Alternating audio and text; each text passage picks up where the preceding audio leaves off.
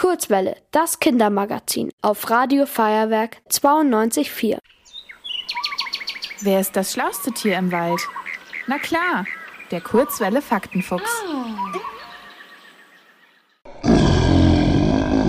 Wenn ihr euch im Fußball auskennt, dann wisst ihr jetzt schon, um welche Münchner Mannschaft es geht. Denn welche SpielerInnen werden als die Löwen bezeichnet. Richtig, es geht um den Verein TSV 1860 München.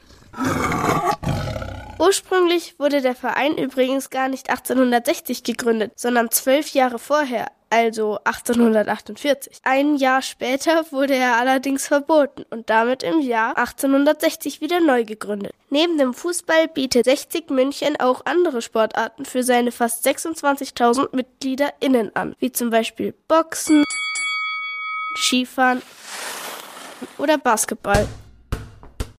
Aber bekannt sind die Löwen natürlich für den Fußball. Auch wenn ihre erfolgreichen Zeiten momentan weit zurückliegen. Bis 2004 waren sie in der ersten Fußball-Bundesliga. Und was undenkbar ist, vor fast 60 Jahren, im Jahr 1966, wurden sie das erste und einzige Mal deutscher Meister.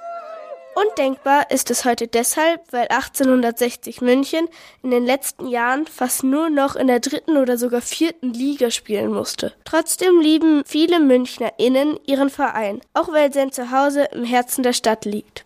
Nämlich in Giesing, wo auch das 60er Stadion steht.